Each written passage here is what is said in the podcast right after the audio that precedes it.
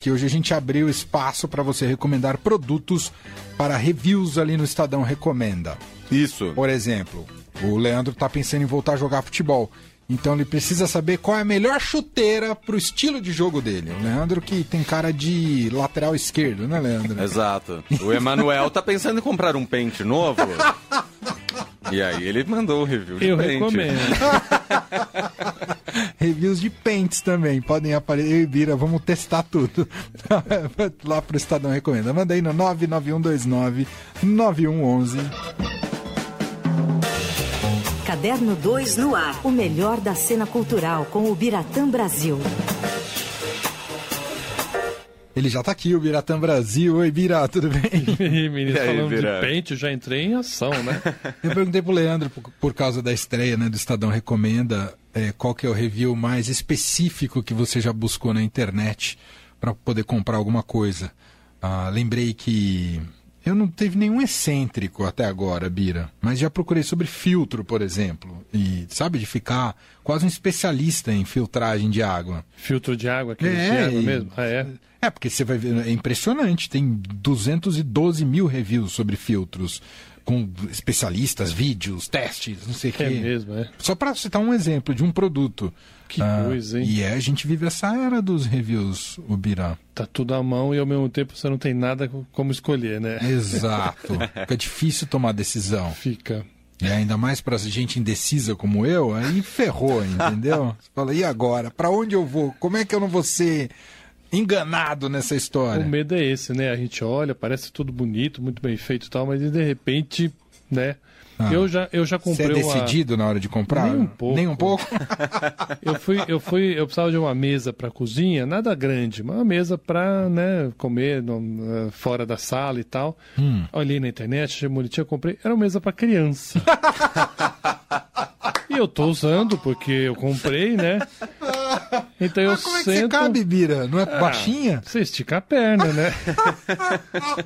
É ridículo, ainda bem que ninguém vê, mas eu tô confessando uma. Branca de Neve e Sete Anões, né? Eu sou um dos anões ali, né? Porque... Ah, ah. É assim, eu, eu, não, eu não me toquei no tamanho. O problema foi meu, que lá devia Entendi. ter as dimensões e eu não vi, que era de X metros de altura e não sei o quê. Muito bom. E aí, aquele, aquele banquinho que para sentar é fácil, para levantar você tem que pedir ajuda de Santo Antônio, né? Sensacional. É isso. Então, uh, Estadão recomenda, estreando hoje. O Bira é especializado em recomendações mais literárias, né, Bira? É, essas são... Você sabe que teve um ouvinte que já pediu, né, Leandro? Ah. Falou, eu quero recomendações de livros. Eu falei, esse a gente vai pedir pro Bira. É Não, só no entrar no Estadão Caderno Recomenda, 2, é, no Estadão Cultura. tem, né? A gente sempre faz, é. Eu acho que uma recomendação que me veio do nada assim podia da nossa nova autora do Nobel, Boa, né? boa. o lugar, né? As pessoas me perguntam ah, qual, qual livro dela começa, é bom começar a ler. Eu acho que o lugar é um bom livro, é- foi o primeiro publicado aqui. é, e todos têm mais ou menos o mesmo estilo daquele, né? É muito autoficção, é uma coisa muito pessoal, às vezes muito pesada, porque são sofrimentos, são situações difíceis de, de vida, mas ao mesmo tempo são retratos muito fortes da nossa nosso dia a dia. E é uma mulher né, se colocando, se, se posicionando, isso é muito importante também. Então, Só, só antes da gente entrar no assunto, eu preciso te fazer uma pergunta, já que você deu o gancho. O, o Nobel para ela foi bem recebido de uma maneira geral, Bira? Foi, foi. foi. foi visto como alguém que realmente merecia? pelo que eu percebi, sim, da imprensa estrangeira, Sim. a- as entidades de, de literatura mundiais, assim, foi bem aceito dessa vez o Uhum. prêmio. Porque geralmente, né, Bob Dylan, muita gente torceu o nariz. Por que Uhum. um, um autor de música? Ah, não é poeta, é ele é letrista. Né? Ou por problemas como o Pe- o Peter Handke, aquele austríaco que apoiava o governo sangrento da, da, da Iugoslávia. Então, torceram o nariz por causa disso. Mas dessa vez não. É uma mulher, uma mulher com uma boa, uma boa carreira, né? 82 anos, é, escreveu bastante e, e uma literatura importante para se falar, que, que reflete muito o dia a dia. Então, acho que foi um dos prêmios mais bem recebidos dos últimos anos. Perfeito. Bom, hoje o Bira vem aqui para falar sobre cinema, filme com Marco Nanini. Olha, um, um filminho, um filminho não, um filme pequeno, assim, no sentido de produção, bem é, é, é, simples, Mas é um belo filme. Eu vou contar a história. O filme chama-se As Cadeiras, né? estreia numa única sala, por enquanto, na, no Petra Belas Artes. Vai ficar uma semana, mas deve ficar mais outra em cartaz ainda. E aí pode ser que aumente o circuito, mas enfim, no começo é muito simples, muito humilde. E é um filme que nasceu assim também. É, o Nanini, durante a pandemia, como todo artista, né, não querendo ficar parado, é, ele trocava muitos e-mails e conversava muito com a Camila Amado, aquela atriz. Uhum.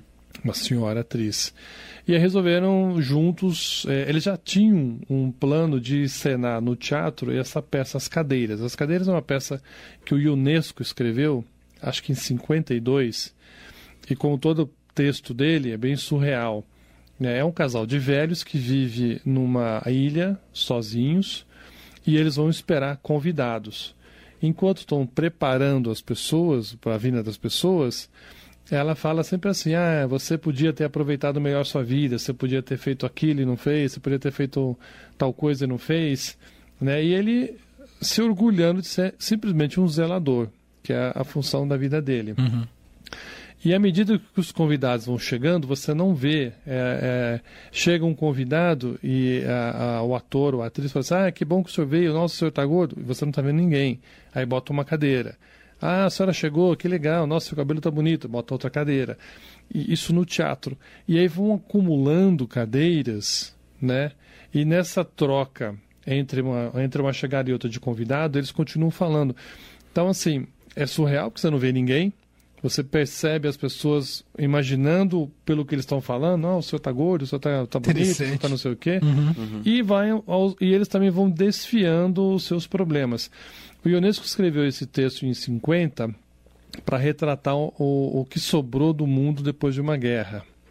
Né? Então era os destroços de um, de um problema muito grave que atingiu o mundo. E o Nanini e a Camila queriam montar porque nós estávamos vivendo um outro tipo de guerra, né? uma guerra bacteriológica, uma guerra viral, né? por causa da pandemia. É, não tinha nem na, nada a ver né, com a guerra da Ucrânia, né? com a, a Rússia. E eles queriam montar no teatro. Não podiam, por causa da pandemia, começaram a fazer encenações e decidiram filmar a, a, a história. Já tinham ensaiado algumas vezes, contrataram pessoas ligadas ao cinema e em 10 dias filmaram Nossa. A, a, a peça. Pai bola. Dois câmeras, cenas bem longas, assim, para dar uma ideia de teatro. Não é teatro filmado, né? Porque não tem plateia, Uhum. e a câmera invade o, o cenário, né? Mas É, eles estão no- num palco de teatro. estão num estúdio de Ah. gravação. Não tem de teatro, só tem o texto Entendi. e os dois Entendi. atores, Uhum. né? A ideia era depois encenar é, é, num, num teatro quando tudo reabrisse. Só que a Camila morreu. Ela terminou de filmar, ela chegou a ver ainda um primeiro corte quase já pronto e ela morreu de câncer, né? Então ficou como sendo uma homenagem para ela. É, conversando ontem com o Nanini, ele disse que não tem agora intenção alguma de montar essa peça, Uhum. porque ele não consegue realmente Claro. imaginar outra pessoa que não a Camila, né? Sim.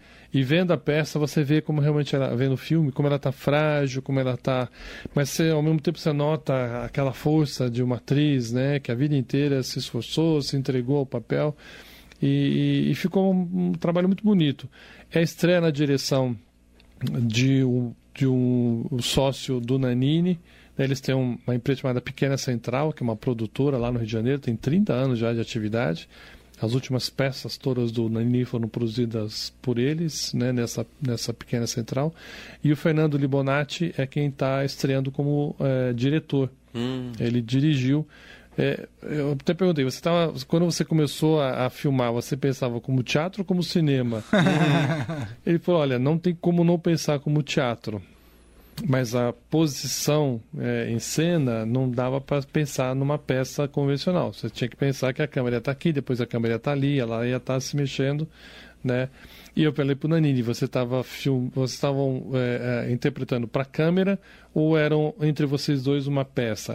Era mais o lado do teatral, né? Porque a relação entre os dois era muito forte, de amizade principalmente. Então, e ainda bem que eles conseguiram é, fazer, realizar esse sonho né, antes da Camila morrer. Então, é curtinho, tem uma hora e dez no máximo. E agora está entrando em cartaz. Entrou em cartaz no Rio.